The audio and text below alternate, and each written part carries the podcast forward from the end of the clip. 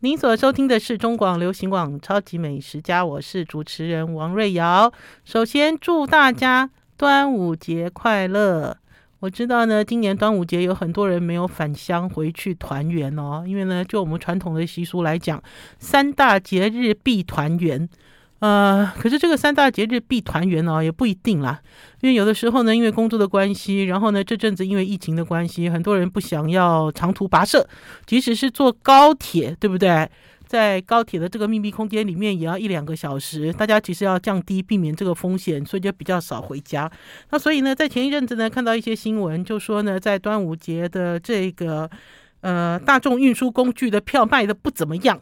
好，就知道很多人是不想返乡，还是说呢自己开车返乡？今天呢是端午节，大家有没有在家里立蛋啊？呃，我记得以前小的时候，端午节的时候一定会挤在电视机前面看划龙舟。可是现在要看划龙舟好像也很难了，对不对？因为呢，前一阵子也是在讨论到底要不要划龙舟呢？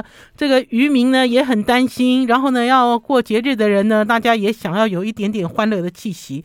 可是我觉得在台湾三大节日的这个氛围是越来越淡，越来越淡了。大家如果能够吃粽子，而且可以一起吃一个粽子，我都觉得很棒。呃，话说哈，前一阵子呢，高雄贵妇。有一位血瓶的高雄贵妇私讯我，他就讲说啊他要包高雄粽给我吃，呃，所以在前几天呢，我也跟听众朋友预告了一下，就是我要试吃高雄粽。高雄粽有分类这么清楚的吗？高雄粽、台中粽、呃，南投粽。宜兰粽有吗？有分那么清楚吗？我觉得在台湾最多就是分北部粽跟南部粽。可是我记得有一年呢，我们在超级美食家跟大家聊北部粽跟南部粽的时候，也有台中人跳出来了。台中人说我们也有中部粽，诶，也有中部粽。好，不管怎么样呢，这次呢我试了高雄粽。呃，先稍微讲一下好了啦，因为呢，老实讲呢，高雄是属于南部啊，大家呢都会认为呢，北部是油饭粽，南部是水煮粽。呃，这个雪萍啊，他做的呢也是也是水煮粽，可是呢，跟我以前所吃到的水煮粽不太一样。怎么说呢？因为呢，他把这个粽子包得好扎实哦，好结实哦。听众朋友应该可以看到，我昨天在超级美食家的脸书粉丝专页已经上传的一段影片，就是。试吃高雄粽，高雄粽的开箱文。我现在讲高雄粽的时候，我都忍不住笑出来了哈。不知道有没有高雄人会认为我吃的是高雄粽呢？好像没有人这样子讲，对不对？一般人都会讲说我吃的是台南粽。然后呢，大家在讲台南粽的话，就会直指菜粽。菜粽哈，而且呢，我也不觉得呃，有一些粽子是端午节才可以吃。就像呃，我们家附近有宁夏夜市，宁夏夜市就有一家啊卖猪肝汤的啊，猪肝蓉啊，它旁边那个粽子啊，一年三百六十五天都可以吃啊，而且都很好吃。而且呢，甚至呢，有一些 有一些超商是不是，他们也会提供肉粽？我觉得它反而已经跳脱端午节了。可是不管怎么样，我觉得有一个地域性的划分让我很好奇，什么叫做高雄粽？呃，说到高雄粽之后，我觉得高雄粽很扎实。为什么呢？因为它中间的那条绳子哈，你知道，好像一个腰带一样勒勒住这个粽粽粽子，勒得紧紧的。然后雪萍就跟我讲说啊，我如果要吃这个高雄粽的时候哈，他建议我有两种复热的方法。第一种呢，就是直接再丢进水里面煮三十分钟，这也是我第一次听到这样子复热哦，因为它已经煮好了嘛，这粽子其实是已经煮好的。然后呢，我问他为什么，他就说因为包的太扎实了，哈，所以一定要这样复热才会透。第二种复热方法呢，就是电锅里面加水五百 CC，外锅加两杯水，然后粽子再放下去蒸。换句话讲呢，第二种复热的方法也是放进水里，对不对？等于是放在水里去煮这样子的方式。嗯、真的是让我一开始我就觉得很怀疑，因为我们通常在复热粽子很简单，就是把它回针嘛，或者是打微波。不管怎么样，反正这个贵妇血瓶哦，他呢交代我这样子做，我就这样子做。做完了之后呢，我打开了高雄粽。呃，我要先讲一下哈，这阵子我在一些。呃，网络上所看到的一些奇奇怪怪的粽子，因为前几天呢就有跟大家分享，我看到了广东粽，我看到了江西粽，好，我甚至还看到了大陆的网红，他们在试吃一种看起来像是湖州粽，就是长长的那种湖州粽啊，可它那个粽子可以包大概五百公克这么重哦，因为中国大陆一一斤是五百克嘛，然后呢里面放了七个咸鸭蛋黄。我看到那个视频的时候，我心想说：“你吃了一个粽子，这粽子实在太不健康了。”它不但放了七个咸鸭蛋黄，在咸鸭蛋黄的两边还排了两排卤五花肉。我那个时候看到有一个网红，就等于是试吃开箱，因为中国有很多这样子的一个网红，就是专门去买，好，就是买网络上大家热门的东西，然后就回来开箱评测给你看。我看到他那个。拆开这个粽子的时候，我我都要反胃了。反胃的原因是因为它其实就是用湖州粽的手法来包粽子，因为它还是米嘛，哈，就里面是有这种腌过呃味道的生米，然后呢包了七颗咸鸭蛋黄，再包两排，哈，再包两排卤过的五花肉，然后包的长长的，像一个大大棒子一样，哈，包的长长，然后去水煮，水煮完了之后，我看在评测的这个网红。吃得津津有味，可是他吃的都是咸鸭蛋黄啊，这个其实吃起来很不健康诶。我觉得，呃，有可能在这个食品上面哈，大家都要抢一个视觉，抢一个视觉概念。就像我也跟听众朋友分享过，在很多年前，台湾那个时候经济非常好的时候，我都还有吃到粽子里面。打开来之后，里面是一片大排斥哦，我真的没有骗你。打开来之后，里面是一片大排斥，我完全看不到糯米，哈，甚至打开来之后呢，满满的都是鲍鱼，哈。可是今年呢，最让人吸睛的一款粽子呢，是打开来之后里面有龙虾，而且最好玩的是龙虾还带壳，我我我都忍不住要笑出来了，龙虾还带壳，哈，就带壳的一个龙虾对开。对开之后，里面再塞了一些料，然后呢，就包成一个粽子。啊，这是一个什么概念呢？我不知道哎。壳壳壳包在粽子里面，而且龙虾像这种海鲜哦，就比如说像海鲜，不管是鲍鱼啦，不管是呃，不管是不管是就是一些海鲜，我觉得这个海鲜呢，其实强调的就是这种。烹调时间的精准啊，哈，可是放在粽子里这件事情到底怎么回事呢？可是我看新闻在介绍说，哦，卖的很好诶，一百多组都卖光光诶。嗯、呃，不知道哈，我自己其实对于粽子其实有更多的期待跟想法。我们先休息一下，进一段广告，再回到节目现场。I like 我是王瑞瑶，您所收听的是中广流行网《超级美食家》。你对粽子有什么期待呢？有什么期待呢？呃，我们在早期的时候做了很多粽子的评比。那个时候在中国时报担任主管的时候，好喜欢做这种美食 PK 哦，好喜欢做这种擂台赛，把什么东西都调来，然后打开来比一比。那所以呢，光怪陆离，什么美食你都看过了。可是呢，像这样子的事件呢，它只会层出不穷再发生。哈，就是你以前看过的，你觉得很 surprise，你今年其实你会看到了会更超越。就像我刚才讲的，在粽子里面包了一只。带壳的龙虾，哈，包了一只带壳的龙虾。我看今年还有一个粽子是包了牛小排吧，一整块的牛小排在里面。呃，不管怎么样啦，反正呢，端午节就是要吃粽子。可是你期待的粽子到底是什么粽子呢？呃，就像我在跟听众朋友分享，高雄粽又是什么样子呢？有很多人搞不好呢，透过广播在听，呃，我们在介绍美食。可是呢，通常呢，美食都有很强烈的地域性。高雄粽又是什么粽呢？我收到了高雄贵妇雪萍寄来的她亲手包的粽子，光是复热，哈，光是复热这件事情就让我长知识了。呃，这个高雄粽呢，很结实的一颗，打开来之后呢，我发现，咦，漂亮哎，漂亮的原因是什么？因为我刚有讲哈，台南跟高雄哈很流行吃一种粽子叫菜粽。这个菜粽呢，其实就是他们的庶民早上起床，好，还是说早餐就可以吃一颗菜粽，还是下午的时候就可以吃菜粽？而且菜粽很简单，哈，就是糯米加上带膜的花生，不是带壳，是带膜，带膜的花生。所以呢，好的素粽呢，蒸完了之后呢，很香。我记得我很多年前第一次吃到台南的素粽之后，我也惊为天人，因为这个花生好像一圈腰带一样，就是你粽叶拆开来之后，它包的方。法让你觉得花生这样子就在中间有一圈，而且这花生呢，你用这个牙齿跟上颚去顶，哈，一朵 hooky 啊，所以呢，在吃这个台南肉粽、台南菜粽的时候，浑身是这样酥酥麻麻。那当然有很多人在吃台南粽的时候有很多规矩，比如说他会淋上不太黑的酱，还要呃撒上很多很多的花生粉。哈，老实说，我都不喜欢。哈，我不喜欢他们吃的规矩。可是呢，我喜欢哈这种很素雅的一种感觉。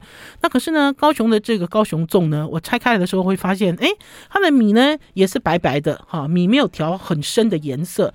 然后呢，它也是像腰间有一圈花生。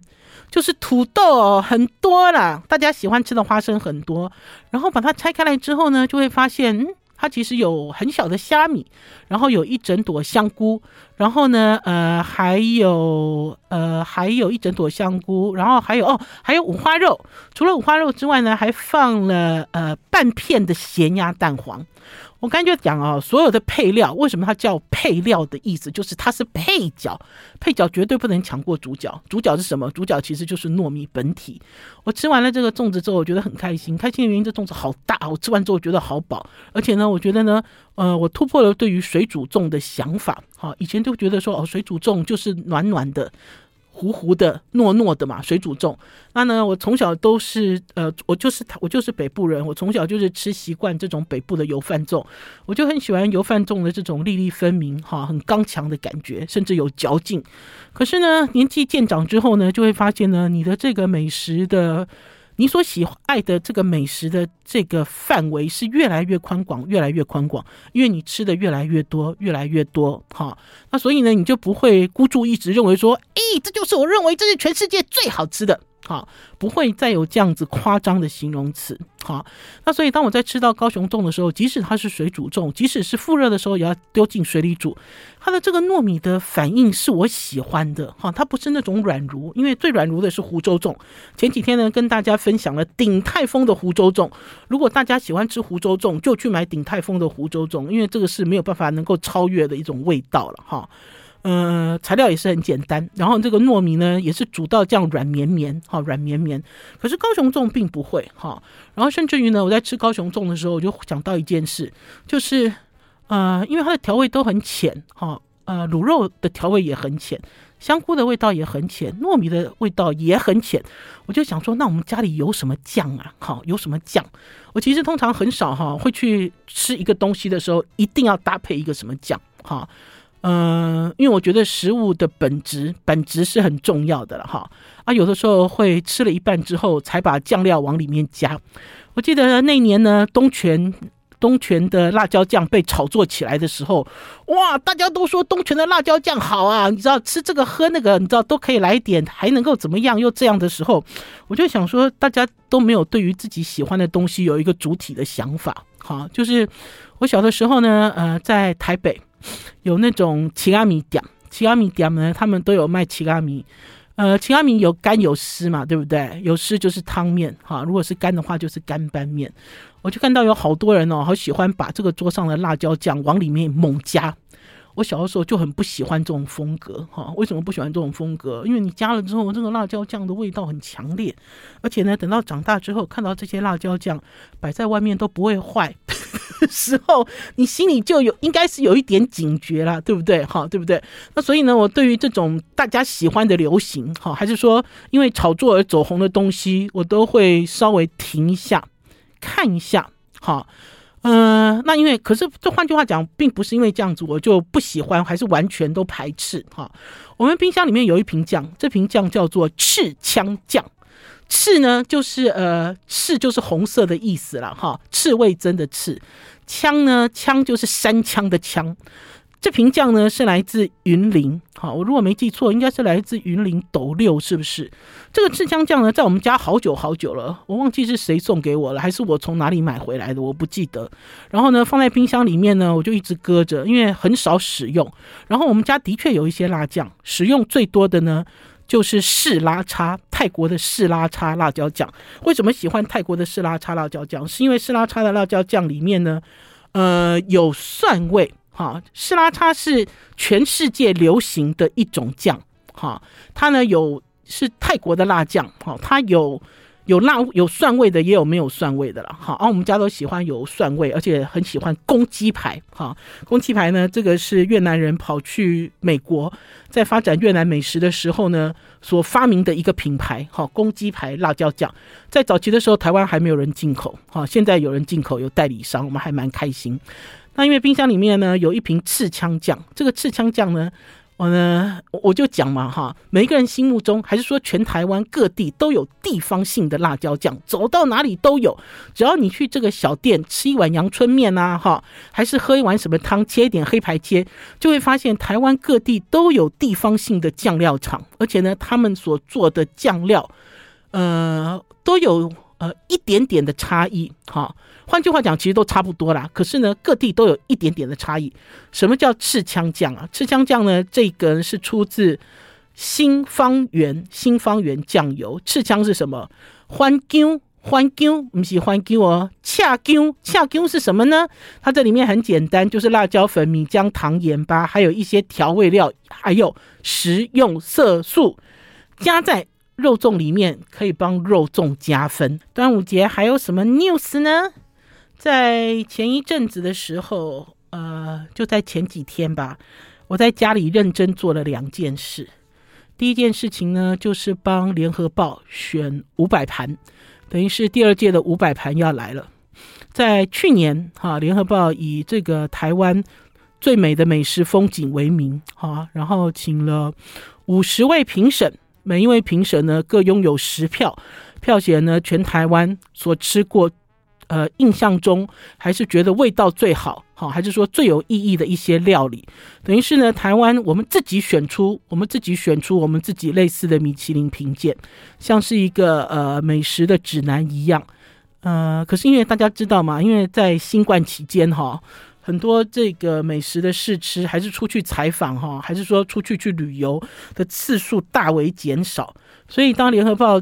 又来找我做评审的时候，我就头很痛，而且我去年哦做了评审之后，其实很不开心。不开心的原因是因为我觉得大家的评选的标准哦都不站在同一条线上啊，因为等于是呃给评审的标准很宽呐、很宽哈。我就很没有办法，不知道哎，我觉得反正我自己就觉得我对于美食还是对于评审这个东西有一点小洁癖，哈，这个其实是个人个人习惯的问题。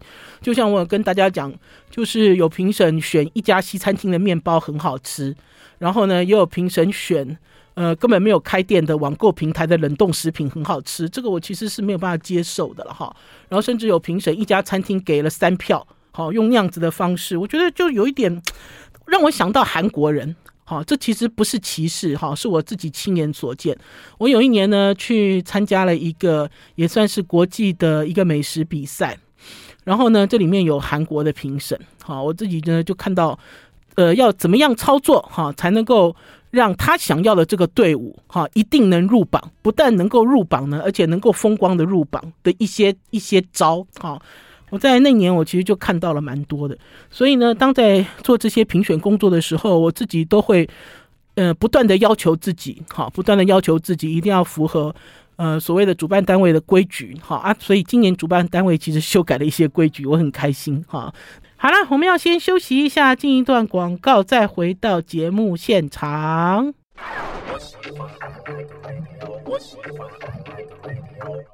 我是王瑞瑶，您所收听的是中广流行网《超级美食家》。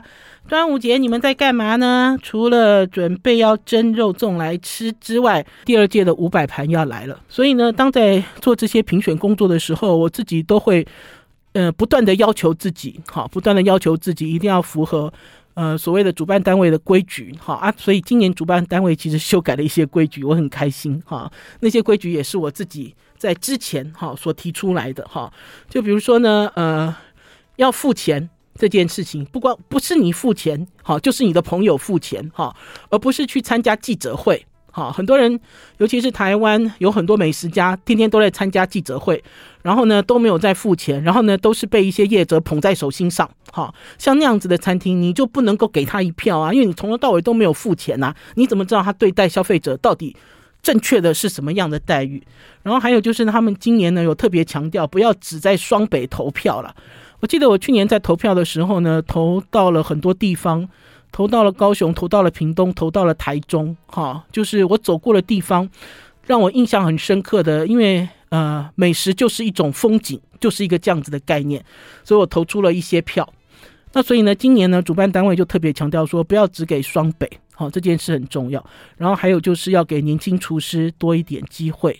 好，就是你看到的年轻厨师，或许他的料理、他的菜肴不是很成熟，不是很厉害，跟大师级的不一样。可是呢，他有潜力，他让你眼睛为之一亮，你就可以给他一票。而且基本上我都认为，一个评审有十票，应该是要给十家餐厅。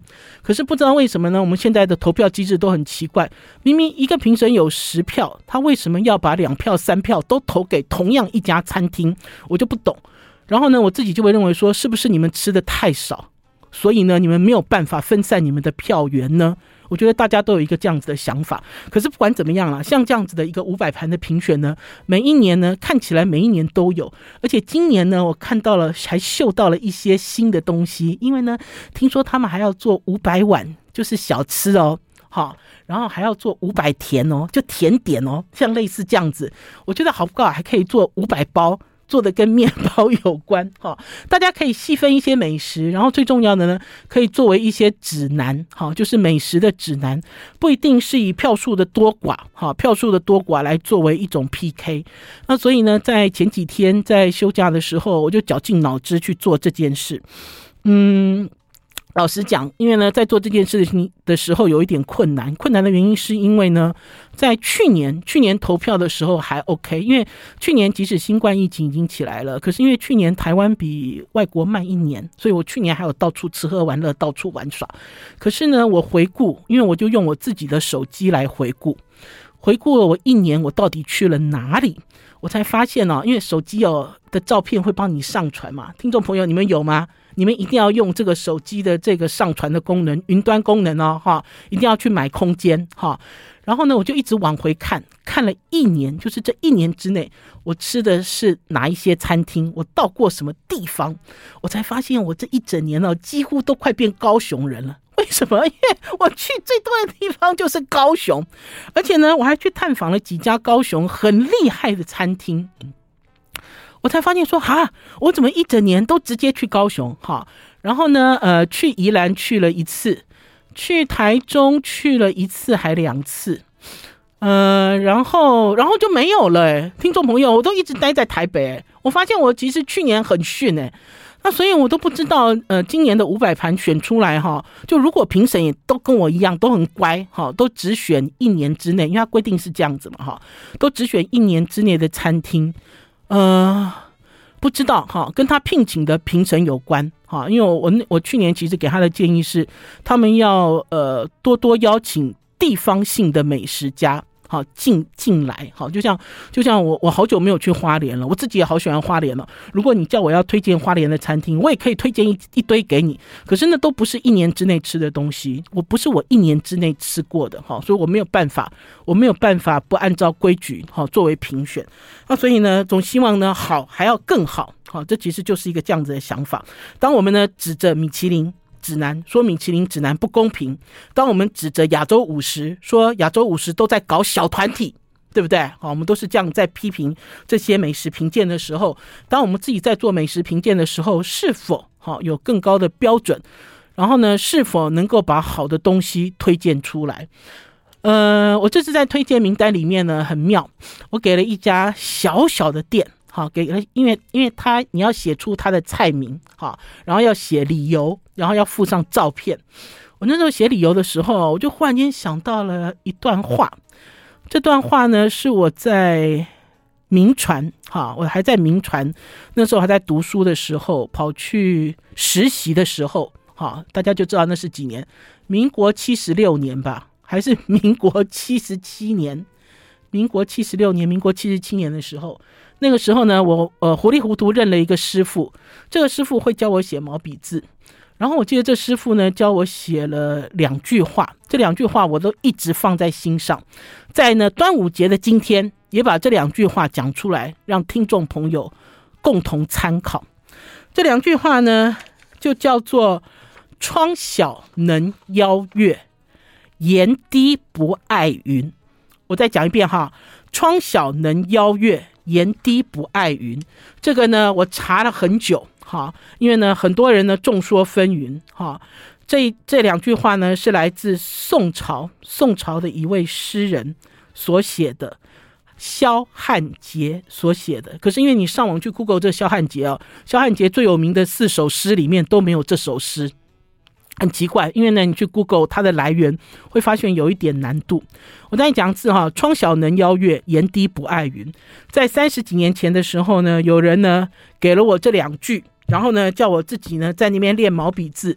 所以呢，这两句话呢，我经常忽然之间发生了一些事情，我就会心里就会冒出这两句话。哈，我在推荐一家小餐厅的时候，最后最后我给他的评语就是：窗小能邀月，檐低不爱云。不管你是什么出身，好，不管你身处在什么样的环境里面，都不能阻碍，完全完全都不能阻碍你心目中想要做的事，好，还是你对未来所勾勒的一些理想。好，我们要先休息一下，进一段广告，再回到节目现场。I like 103, I like radio。我是王瑞瑶，您所收听的是中广流行网《超级美食家》。有没有发现有一些国家呢？他们现在那个入境都已经放宽了。然后前一阵子呢，听到有一个讯息，这个讯息就是，当我们出国再回来的时候，不见得要居隔七天哦。最新的讯息是只要居隔三天哦。可是正在研议中哦，这个不知道啊，这个不是谣言哦，不是 rumor 哦，不要检举我。现在动不动就被人家戴上大帽子，你知道说我们在。什么那叫什么恶啊乱啊什么的新闻？不是，是因为我有看到有新闻这样子在讨论哈，呃，居就等于是被关起来七天要改三天了。如果改成三天的话，大家是不是心好痒哦？好想要出去玩，对不对？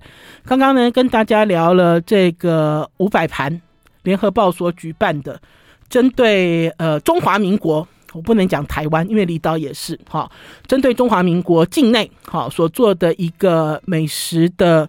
呃，美食的评鉴，美食的评选，哈，今年同样邀请了五十位评审，而且今年讲说五十位评审被换掉一大半，哈，呃，不知道诶，我觉得对我来讲，我都好期待这样子大规模的评选，因为总希望它能够公正、公开又公平。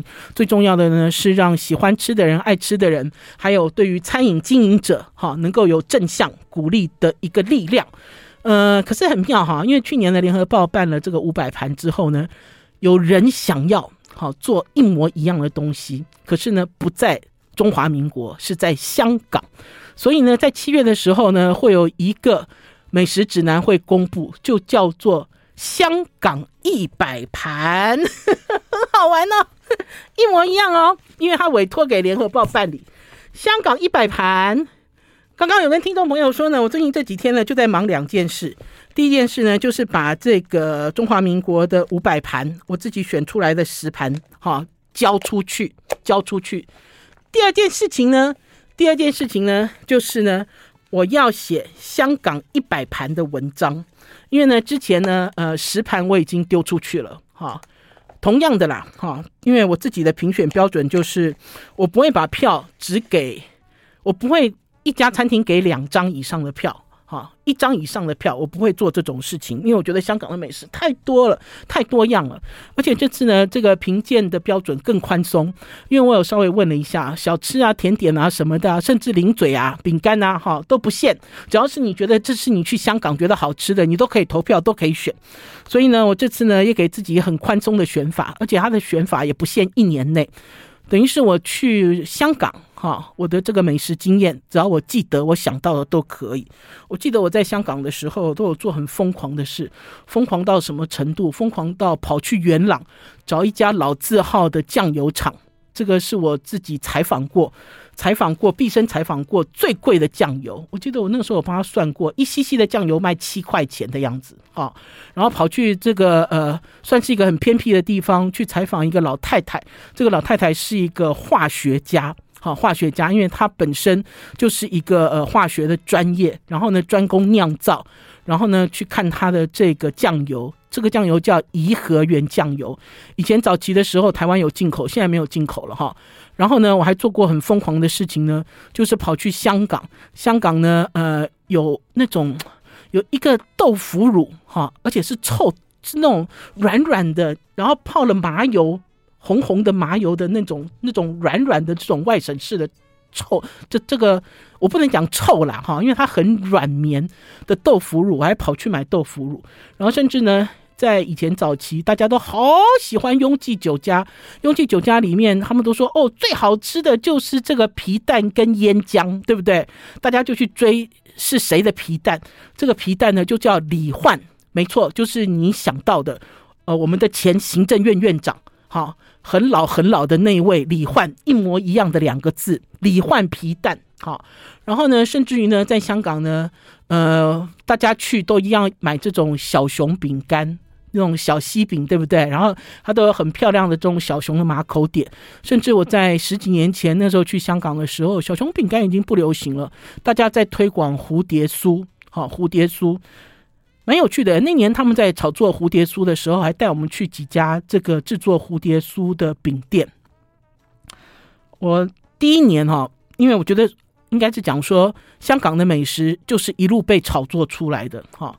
我第一时间我就不喜欢蝴蝶酥，我到现在我也是不喜欢蝴蝶酥。哈，呃，不一定是要炒作你才会喜欢。然后甚至于呢，还有人在炒作香港的蛋卷，同样的是马口铁哦，不知道大家有没有吃过一个这种方形的马口铁盒，然后里面的这个蛋卷放得满满的，甚至网络上还有人讨论说，要怎么样拿出第一根不断裂。因为呢，它这个马口铁盒是方形的，可是它的开口是圆形的，哈，就是中就是呃盒子是方的，哈，然后中间的这个口是圆的，所以大家可以想哈，它排的满满的这个蛋卷，哈，蛋卷又很酥很脆，你要怎么样成功拿出第一根？哈，还有网络上还有这样子讨论，然后呢，甚至大家还会去追柠檬王，然后会去追一些呃腌制的东西，不一样的一些蜜饯，哈，我觉得这些东西。对我来讲，都是在香港哈。对于香港美食一些点点滴滴的累积，可是大家要怎么样用宏观的角度去看香港呢？因为呢，呃，我被邀稿要写一篇这样子的文章，嗯、我想了好久好久。因为呢，呃，传过来的这个参考资料呢，会讲到战争，然后呢，大家知道吗？香港。因为战争的关系，变成英国的殖民地，对不对？然后大家会讲到一些历史事件。可是呢，我自己看香港没有看那么远，好，真的没看那么远。我看香港哈，就从我父亲返乡探亲开始。我相信有很多人都跟我一模一样，本来对香港是无感的，开始对香港有感觉，是因为呢，有亲戚朋友开始返乡了。什么时候政府开放返乡呢？呃，是一九八七年，如果我没记错的话，一九八七年那个时候蒋经国在的时候，开始呢开放哈，老兵开始出来，因为呢大家呢在台湾那么久了都没有回家看哈自己的父母一眼，就像我的父亲一样。我记得呃，我父亲蛮有趣的啦，因为我父亲应该是在开放前一两年就偷偷跑回去了。偷偷跑回去了，为什么？因为我的奶奶还在，我的奶奶一百多岁还在，而且呢，因为我父亲呢是家中唯一的儿子，那所以我奶奶是撑到见到我父亲，哈，回去之后才走的，好。那我我我知道，呃，我知道，因为有很多类似相同的故事，哈，在我们台湾发生，尤其是在那个年代，哈，嗯，我记得我父亲很坚强了，很勇敢，因为我父亲呢本来就是呃。赤手空拳，白手起家，哈，带着他的妹妹，呃，我姑妈，哈，我姑妈就是那个南村小凯悦的创办人，哈，就一起来到台湾打拼。我父亲做什么事都很坚强，哈，有人骗他也很坚强，然后呢，生意做失败他也很坚强。可是每年呢，我父亲呢，在过年的时候呢，在拜祖先的时候呢，就会一直哭，一直哭，好，我一年都看我父亲哭一次，因为他就是想念我奶奶。好，我们要先休息一下，进一段广告，再回到节目现场。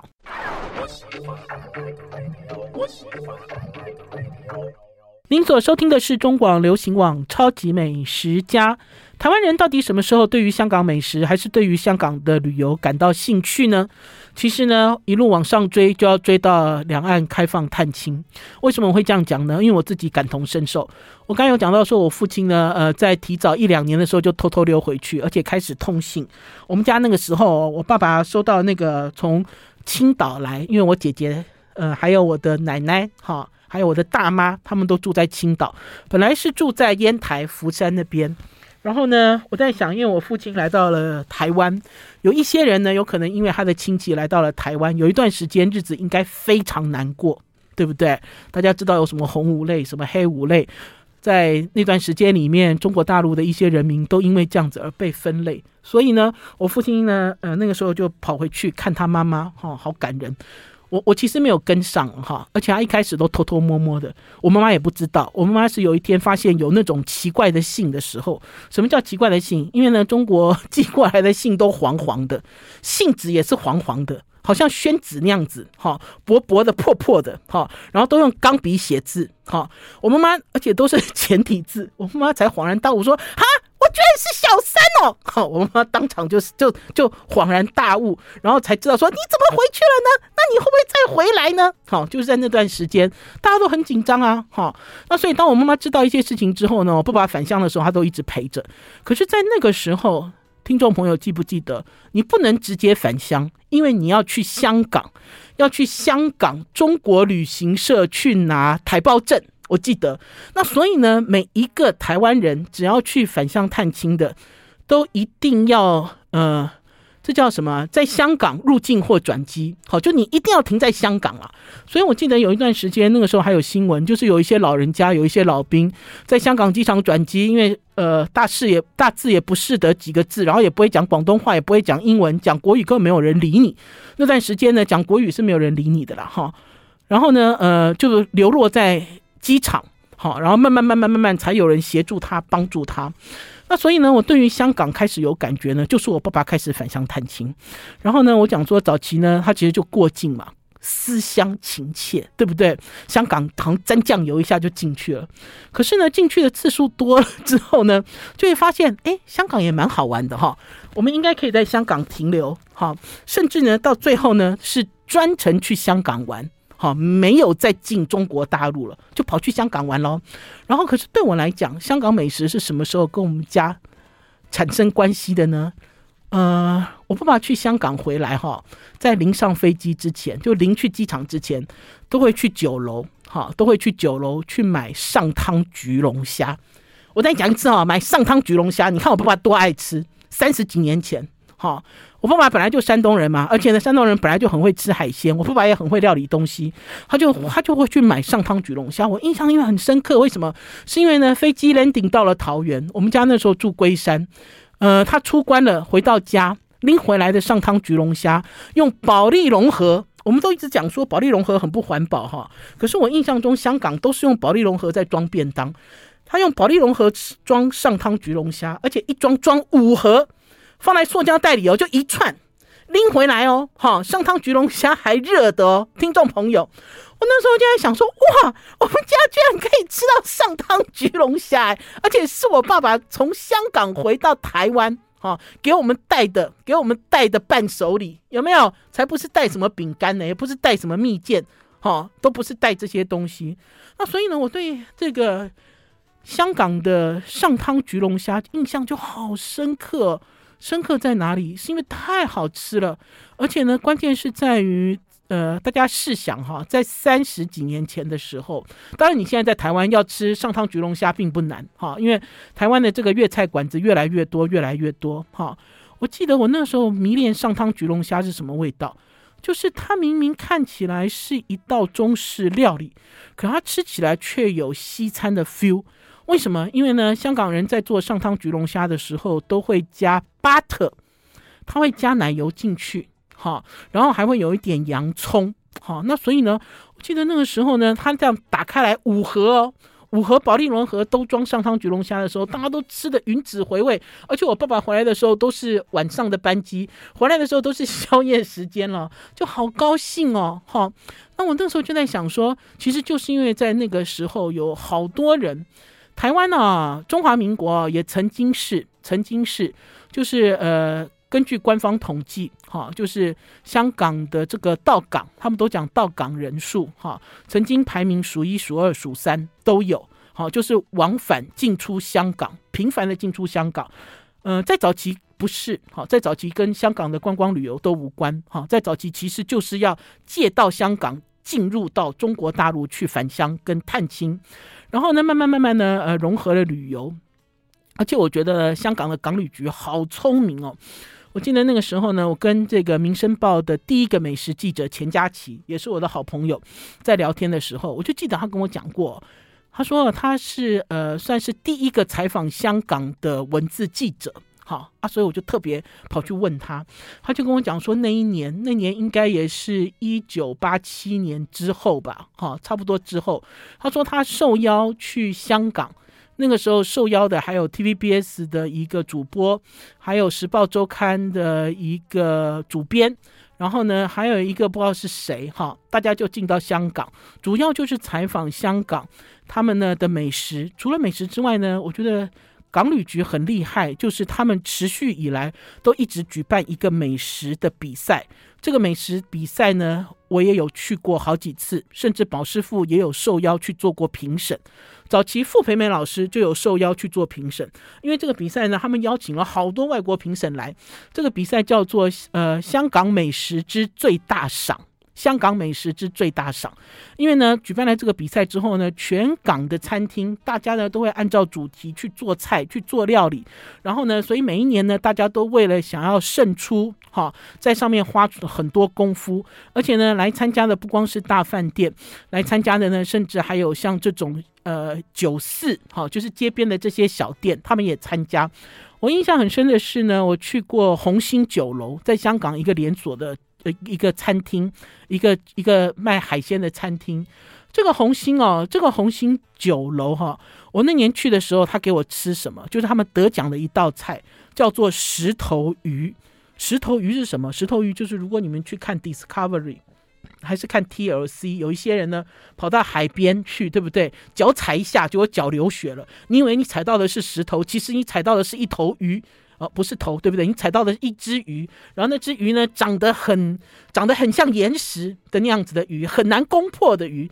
他们就把这个石头鱼拿来熬汤。然后呢，我就是因为呢，参加过几次，也采访过几次这个香港美食之最大赏，对于香港的一些开发新菜的能力，对于香港的庶民小吃，对于香港的一些饮食文化的交流，特别的有感觉。好啦。超级美食家今天的节目到此告一段落，听众朋友也可以跟我神游哦，因为香港一百七月的时候就会公布，搞不好那个时候我们出国回来只要关三天就好了，想不想去玩呢、很想，对不对？